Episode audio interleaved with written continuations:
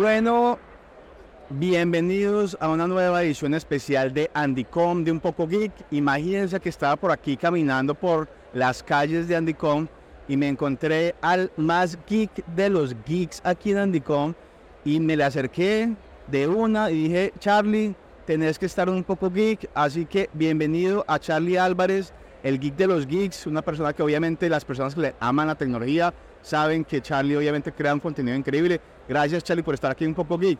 Alejandro, no, gracias a ustedes y para hablar de tecnología siempre estamos listos, siempre hay tiempo y qué mejor lugar que aquí, está haciendo calorcito, así que nos van a ver un poco tibios, está, está sabroso el ambiente. Es porque está lleno, es porque la gente está animada y, y afortunadamente pues vino gente de todas partes del mundo. Bueno, Charlie, yo te estaba contando ahorita de que yo te seguía desde que tú estabas empezando y recientemente una, una fan del equipo a Paulis eh, dijo, oye, tienes que entrevistar a Charlie. Eh, yo dije, no, pues voy a escribirle, te metí, me aceptaste por LinkedIn, me acuerdo, ya te iba a escribir, pero me, encantó poder encontrar contigo acá. Pero también yo quería era, era hablar contigo de no solamente el influencer, que obviamente ya sabemos todos que, que creas muy buen contenido, sino también la persona que está detrás de ese influencer, eh, porque me contabas que también eres emprendedor. Y aquí vemos el resultado de muchos emprendimientos, ¿me entiendes? Nosotros mismos aquí en EDEA somos un emprendimiento que llevamos ya 14, 15 años en el mercado y nos enfocamos en unos software específicos, pero tú también tienes tus emprendimientos. Cuéntame más de lo que tú haces aparte de todo este contenido.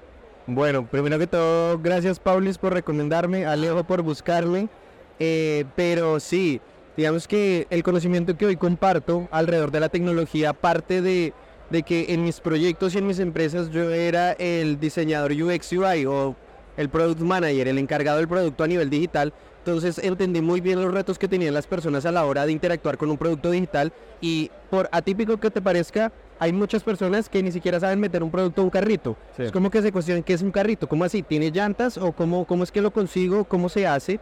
Eh, entonces empezamos a identificar constantes que parecían elementales, pero al final la mayoría de personas no lo sabían y mi hermano es el que me dice, hey, crea contenido y comparte eso que sabes. Nosotros creamos eh, un par de startups que hoy ya son empresas afortunadamente eh, orientadas al sector de alimentos. Entonces teníamos un marketplace de alimentos congelados, distribuimos Franui a nivel Colombia. Y, Franui es algo nuevo y, que pegó muy fuertemente, ¿no? Sí, pues imagínate, y ahorita tras bambalinas estábamos hablando que es, eh, digan ustedes, el chocorramo argentino, pero más premium. Entonces, si tú vas a una casa de visita, llevas un vino y un paquete de franui, porque son frambuesas que crecen en la Patagonia y tienen unas connotaciones especiales por eso, pero es un productazo para que lo prueben, ya estamos en todo lado. Pero además de eso, también creamos un, un, un, neobanco que presta servicios financieros para estudiantes, porque nosotros creamos algo que se llamaba Comida en la U, que era como un rápido universitario, cerraron las, en las universidades, pero teníamos una base de datos tan grande de estudiantes en toda Latinoamérica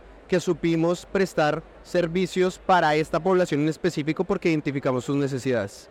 Wow. Entonces, pero entonces primero tenías ese negocio de, universidades. Comida en la U, fue el primero. Ok. Después te pasaste el tema de congelados y ahorita con Frenoy. Sí. Tú también tienes una agencia de contenido. Exactamente, pues digamos que vimos todo el lado de lo que es tener una startup. Lo sufrimos, sí. nos quebramos muchas veces. Incluso hasta una vez que nos meten a la cárcel.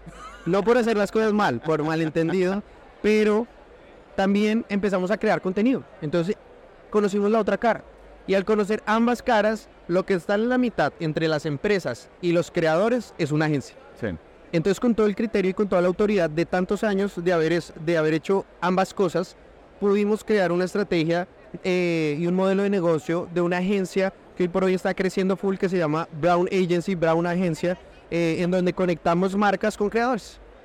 Con otros influenciadores como tú, con creadores. influenciadores, sí. Ok, bueno, ¿cuál es la diferencia entre un influenciador y un creador de contenido? Yo creo que al final todos influenciamos de alguna manera, ¿sabes? Y quizás es un poco trivial decir que nosotros por estar en una red específica somos influenciadores.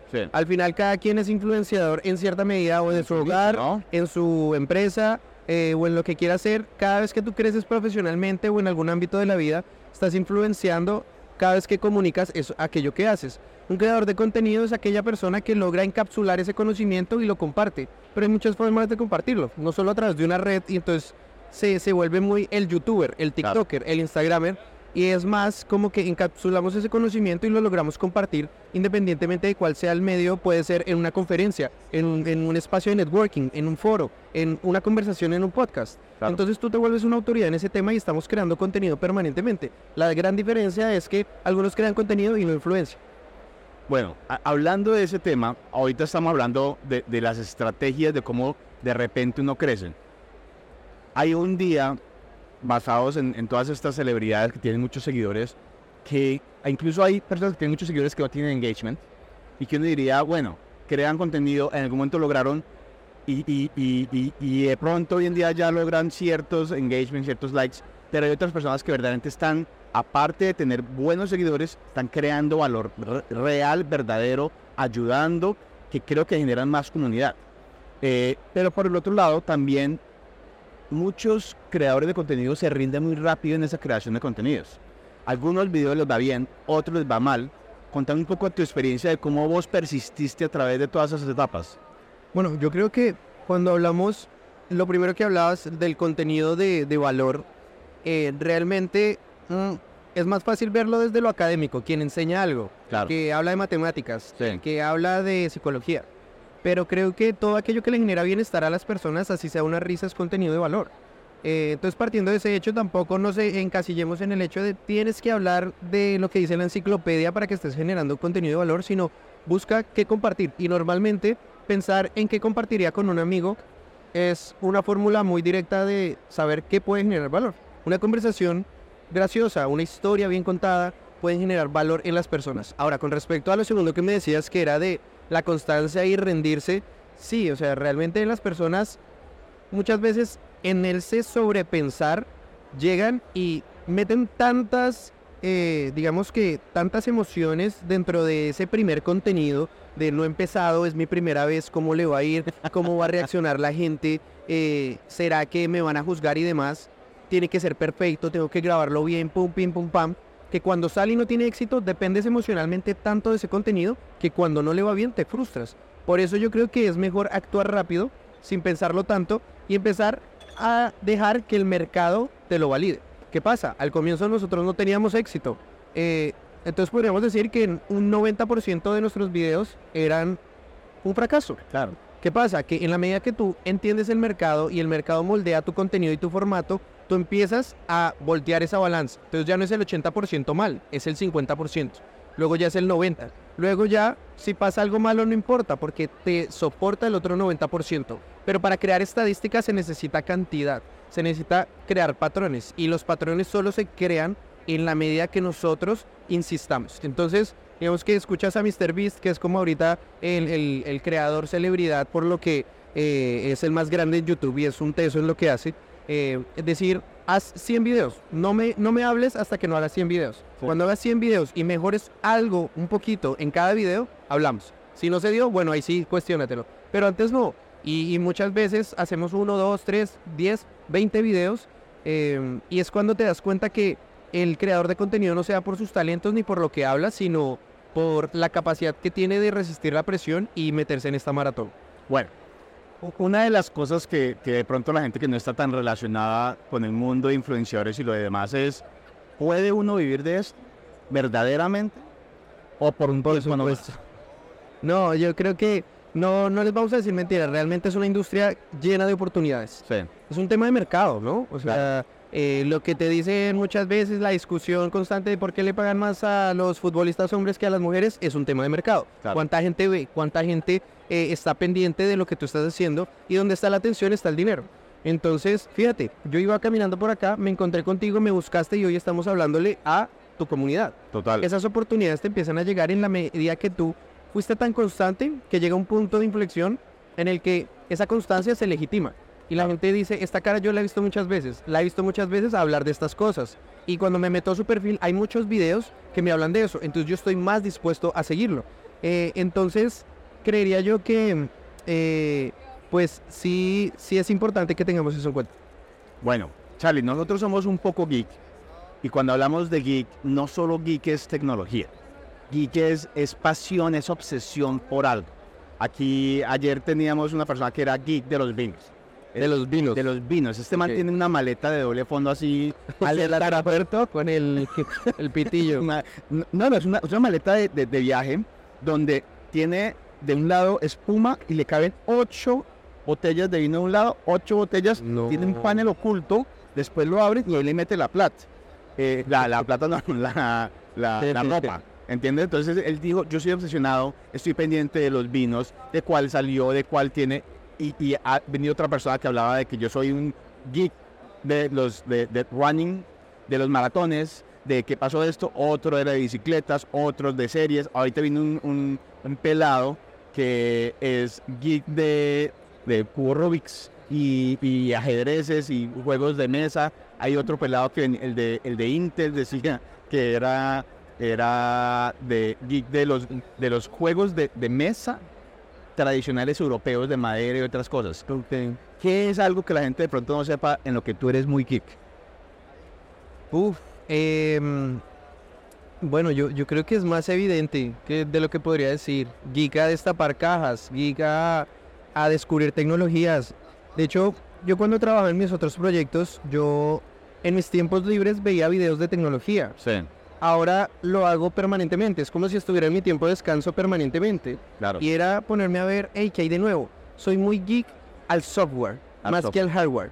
Sobre todo en el sentido de cuando hay una actualización que cambia algo visual, que es más fácil de usar, es un poquito más rápido, me encanta descubrirlo. Me encanta descubrir cómo optimizo cada segundo de lo que hago, ¿sabes? Eh, entonces, siempre estoy muy pendiente de cada actualización, qué mejoras tuvo, cómo mejora la interfaz. Y de hecho, yo soy diseñador UX UI. Sí, eso estuve viendo. Y en, en esa parte, bueno, ya muchas marcas te regalan cosas, me imagino, te las ponen a probar. ¿Sientes todavía la emoción por la tecnología o ya eres como que ya tengo demasiado y, y ya no, no, me, no me, me genera ese wow effect? Siento que el software me sigue emocionando igual, Claro, El hardware siempre ha sido emocionante porque, no sé, que te regalen un dron, sí, claro. eh, qué nota. Eh, pero siento que ese, momento de placer cada vez se reduce más. No porque sea desagradecido, no porque no lo valore, sino que al final lo que me satisface, más que tener el producto, es lo que comunico con él. Y la reacción que tienen las personas a la hora de aprender de algo. Entonces, ahorita me satisface es que la gente diga, qué útil tu contenido, qué, qué chévere lo que estás mostrando. Entonces, hay veces que nos puede llegar el producto que tú quieras, un transbordador espacial a la casa y no lo destapamos. Porque ya hace parte de una dinámica en donde entendemos, hey, ya esto sigue pasando y siguió pasando por mucho tiempo, que ya, ya no es esa emoción desbordada de tengo que abrirlo ya. Hay cosas que sí, pero... Pero Pero no sabe como que se emociona, me Sí, llegó lo que yo estaba esperando. Exactamente. Y, pero, pero siento que, que al final destapamos esa olla de decir, nada material en este mundo nos va a hacer completamente felices. Y creo que es un mensaje de, por más de que ustedes anhelen cualquier cosa material, siempre ese momento de placer va a pasar. De acuerdo. Eh, y hay cosas mucho más importantes y más trascendentes en las cuales nos podemos sentir llenos y felices. Y para nosotros ahorita es enseñar a la gente de tecnología. Bueno, me encanta lo que acabas de decir. Yo soy muy, muy pro lo que acabas de decir. La plata, los material y eso se acaba, ¿verdad? Pero vean que Alejo tenía la maleta llena de plata y lo traicionó el subconsciente. O- ojalá tuviéramos más. Prefiero cambiar eso, pero no, nosotros aquí obviamente somos, yo soy muy geek, yo en mi oficina la tengo lleno de Legos, soy super me, geek, encanta, me encantan los Legos. eh, también soy cubo Rubik geek, soy geek de muchos aspectos que mucha gente no sabe, pero justamente eso es lo que lo apasiona y esas cosas tan sencillas que generan, eh, despiertan esa felicidad. No, o, sea, comprarme un nuevo cubo Rubik diferente, eh, eh, jugar con armar ese último. ah, yo acabo de armar el, el, el DeLorean de Back to the. Future de Oh, Lego. wow. Una putería. De hecho, ne- con mi hermano armamos el de Batman. El de- uy, el, el, el de Batman de 1989. No, nuevo de el nuevo, El el de nuevo. Batman. Eh, sí, sí, no soy tan... Es como el, el Mustang este. Es güey. que más me gustan que tiene el fueguito ahí atrás. eso lo tengo. Lo que pasa es que mi, mi esposa me tiene regulado Ya. el gasto en Lego Este es el del mes. porque le compré la, la, la, la moto esta M1 gigante Technic Mm. Espectacular Ya tiene las piedras azules y la cosa. sí. y, y que y es funcional. Ajá. O sea, vos cambias los clavos y, y, y funciona. eso es lo que más me impresiona. Tú mueves el de Batman y se mueve el motor. Se no- mueve el motor. no sé qué es eso. Es Technic. Que significa eso. Me compré también el Optimus Prime. Ah. ¿Entiendes? Entonces ya mi esposa empieza a hacer más, más toca comprarle algo bien bonito a ella para que de pronto ya Sí. también me gusta, busco las promociones, obviamente. Otro Lego. y tú se lo armas. Charlie, muchas gracias por estar en poco Geek. Quiero igual invitarte en Bogotá. Tenemos un estudio, que hagamos un episodio completo, hermano. Eh, me encantaría tenerte. Nuestros, nuestros seguidores claramente también son fan tuyos. Tú creas contenido tech, creas contenido geek. Así que muchas gracias por sacarle el tiempo ahorita y espero que sigamos hablando. A ver si de pronto vas al estudio en Bogotá y hacemos otro, otro episodio. Alejo, muchas gracias por la invitación. El placer es mío y bueno, cuenten conmigo. Ya ahorita miramos a ver en qué momento nos organizamos. Listo. Y entonces, para nuestra audiencia, ¿dónde te pueden seguir? O, o- o dónde- pues para contarles acerca de tus emprendimientos y eso. En Charlie Álvarez, en todas las redes, es arroba amcharlie, eh, pero por Charlie Álvarez en Real Menos. Entonces ahí me encuentran en cualquier red. Bueno, muchas gracias Charlie. Gracias a todos por conectarse a un Geek, a esta edición especial de Andicom. Y estén pendientes porque vienen más invitados. Un abrazo a todos, los quiero mucho. Gracias.